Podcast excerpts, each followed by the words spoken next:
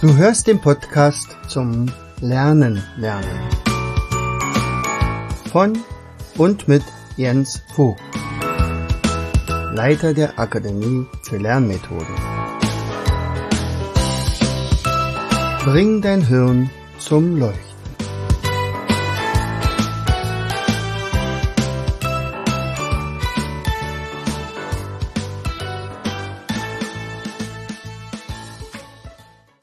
Hallo und herzlich willkommen zu einer weiteren Episode unseres Podcastes Bring dein Hirn zum Leuchten. Als ich letzte Mal von, unser, von der Geburt unseres Enkels sprach, unseres kleinen Paulchens, da hatte ich vielleicht erwähnt, dass ich tatsächlich in einem Seminar war. Und das war ein ganz besonderes Seminar. Warum? Dieses Seminar wurde vor einem halben Jahr gebucht von einer sehr, sehr engagierten Schuldirektorin. Die kam nämlich Anfang Januar zu mir und sagte, Herr Vogt, wir müssen reden. Und aus dem Reden war, ich habe ein Problem und ich muss und ich möchte natürlich hier Geld lassen. Ich muss es abrechnen und ich habe noch drei Tage Zeit. Könnt ihr liefern? Er sagt, okay, na, wir können immer liefern, wenn, wenn Geld fließt, äh, gar kein Problem. Und sie kaufte tatsächlich für mehrere tausend Euro ein. Das war, als unsere Anne äh, dann gerufen wurde und sagte, Anne, komm mal her, hier ist eine Direktorin, die hat ordentlich Geld zur Verfügung und sie ist so begeistert von uns, dass wir also sie beraten sollen, was dann so eine Schule brauchen könnte. Und da war natürlich klar, also wie viel, wie viel haben wir denn zur Verfügung, so und so und so. Und da mussten wir tatsächlich manchmal ein bisschen überlegen, ob wir auf die Summe überhaupt kommen, ob wir das zusammenkriegen. Aber wir kriegten das zusammen. Klar, das war gar keine Frage. Wir haben natürlich noch ganz andere Möglichkeiten jetzt mittlerweile mit den Online-Kursen und den Schülercoaches. Das ist dann eine Sache, die dann wahrscheinlich die nächste Runde sein wird. Aber Warum erwähne ich das?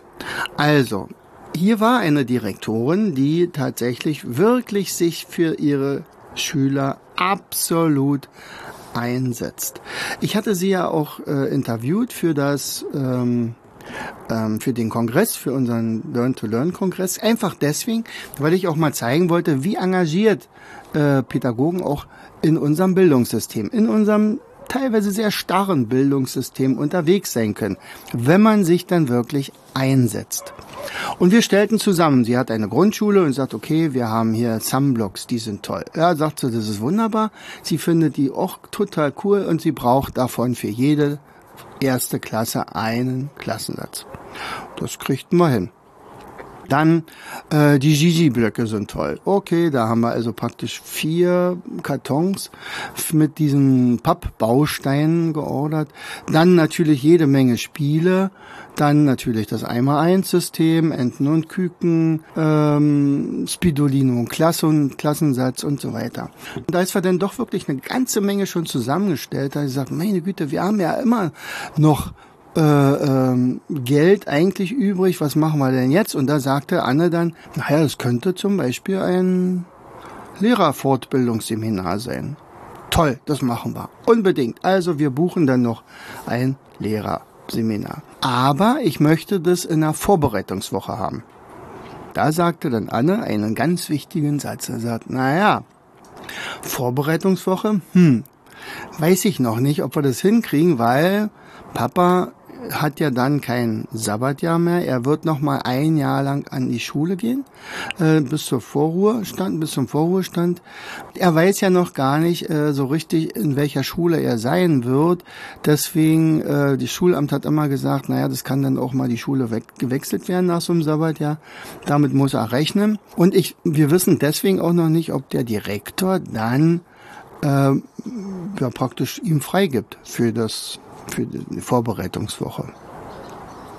Und da klingelten plötzlich die Ohren und sagte, wie? Herr Vogt steht noch auf dem freien Markt? Mehr oder weniger habe ich gesagt, na ja, so mm, fest ist überhaupt nichts. Okay, ich beantrage hiermit äh, die, äh, äh, den Wechsel an meine Schule. Und dann wird Herr Vogt nur Training machen mit Kindern mit Dyskalkulie und Lernschwächen und dann haben wir praktisch den Besten aus Deutschland direkt an unserer Schule. Was Besseres kann uns nicht passieren. Und dann sagt man, ja, also das hört sich ja natürlich sehr nett an. ich weiß noch nicht, ob das überhaupt so ohne weiteres geht. Und dann haben wir dann beim Schulamt angerufen, ob das möglich ist. Ich könnte mir das schon vorstellen. Auch obwohl ich jetzt ja Gymnasiallehrer bin normalerweise. Aber ich habe ja zum Beispiel auch in Bad Saro dann ähm, mit Grundschülern schon zu tun gehabt. Also das kann ich mir natürlich sehr gut vorstellen. Und dann äh, sagte sie, okay, dann bemühe ich mich auch.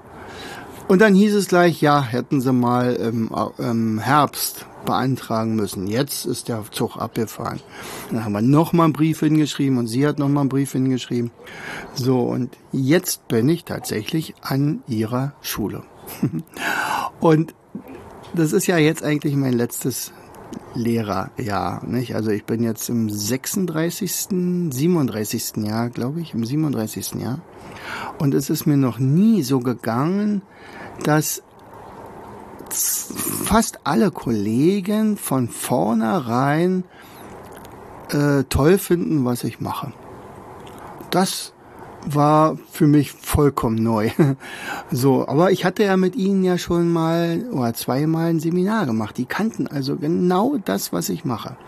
Äh, zudem die Direktorin ja nur absolut begeistert war und ich kann jetzt in dieser Schule mit meinem eigenen Material arbeiten, was die Schule für mich, also nicht für mich, aber für die Schüler gekauft hatte. Das heißt also, ich habe ein absolutes Heimspiel. So, und damit ich mich auch wirklich wohlfühle, hat man mir ein Büro eingerichtet. Es ist unglaublich. Er sagt, natürlich kriegst du auch einen Laptop und du hast ja WLAN und, und äh, das soll, hier hast du deine, deinen eigenen Raum und, und ähm, also ich bin hin und weg. Der Stundenplan ist traumhaft. Ich werde immer nur mit zwei, drei Schülern zu tun haben. Aber ich bin mir ganz sicher, dass ich tatsächlich auch sehr, sehr viel bewirken kann. Und darüber freue ich mich eigentlich auch. Also ich freue mich auf die Kinder. Ja, ist ganz klar. Ich habe jetzt so einen kleinen Vorgeschmack bekommen. Also ich hatte heute schon die erste Aufsicht im Hof und meistens ist ja so, naja, also da ist ein neuer, beäugt man erstmal so ein bisschen. Nö, die waren total aufgeschlossen und es dauerte genau zwei Minuten und plötzlich hatte ich eine ganze Traube um mich rum. Dann haben wir ein paar kleine Übungen sogar gemacht, also weiß ich, Hase Jäger und und und äh, paar also Fingerübungen und dann haben wir ein bisschen schon gespielt und und äh, innerhalb von kürzester Zeit hatte ich also 15 Leute um mich rum. Und das als neuer und das als alter Daddy eigentlich. Ja, dann könnte man sagen, naja, guck mal hier, der der ist aber bestimmt auch nicht mehr lange bei uns. Also, so wie der schon aussieht. Nee, ganz das Gegenteil. Die waren total aufgeschlossen. Und dann äh, muss ich vielleicht auch noch was dazu sagen. Ähm, ich werde mal gucken, ob ich bei Facebook oder irgendwo das nochmal poste. Ich bin so begeistert, wie sich solch Engagement in einer Schule auch niederschlägt. Also diese Frau Tesch zum Beispiel, die, die Direktorin, die ist so rührig, die hat natürlich überall äh, ihre Ohren, wo man eventuell Fördermittel bekommen könnte. Und diese Fördermittel werden sensationell eingesetzt. Zum Beispiel, das komplette Eimer 1 ist auf den Treppenstufen äh, aufgeklebt. So, Überall sind Fußspuren aufgeklebt, Aufkleber, dass man, dass die erste Klasse weiß, wo sie hinlaufen muss, dass man weiß, äh, die roten Spuren im Sand, die sind diejenigen, die zum Sekretariat führen und so weiter. Dann hatte sie äh, in den Ferien zusammen mit etlichen anderen Kollegen und absoluten Top-Künstlern, also Sprayern, äh, das komplette Schul Haus, also auf jeden Fall die Treppe, den ganzen Treppengang, so toll gezeichnet. Das geht unten los im Keller mit der Tiefsee, mit Walen und, und Tintenfischen und so einen komischen Tiefseefischen. Äh, dann geht's höher in die hellen Gewässer. Dann geht's in den tropischen Regenwald über und vom tropischen Regenwald in, sagen wir mal, in luftige Höhen und dann ist man praktisch in der fünften Etage sensationell. Also ich kann mir das absolut vorstellen. Also mir ist es ja als Erwachsener schon so gegangen, aber den Kindern, die jetzt neu an diese Schule kommen, die fühlen sich sofort angenommen, ähm, herzlich begrüßt. Und ich zum Beispiel mein Zimmer, also mein eigener Raum, ich hatte noch nie einen eigenen Raum in der Schule, äh, ist gegenüber von Rotkäppchen. Deswegen kann ich mir auch merken, wo der ist. Aber tatsächlich ist es so, ähm, dass wir dort auch äh, die Märchenecke haben. Das heißt also, dort wird alles nach Märchen sortiert. Und so sieht es in anderen Gebieten auch. Manche Klassenräume sind auch entsprechend schon so gestaltet. Ich finde das einfach genial.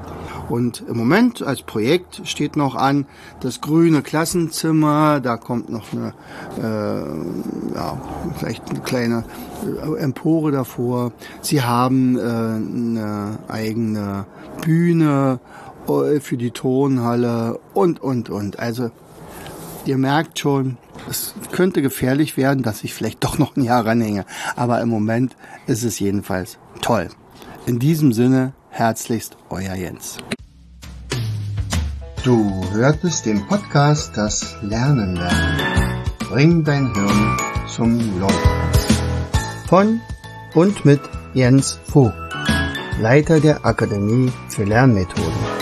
Gerne lade ich dich ein, uns auf unserer Seite zu besuchen. Klicke einfach auf www.afl-jv.de.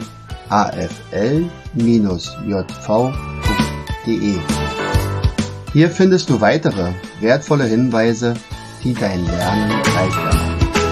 In unserem Shop www.mindmaps-shop.de wirst du viele praxiserprobte Produkte rund ums Lernen finden.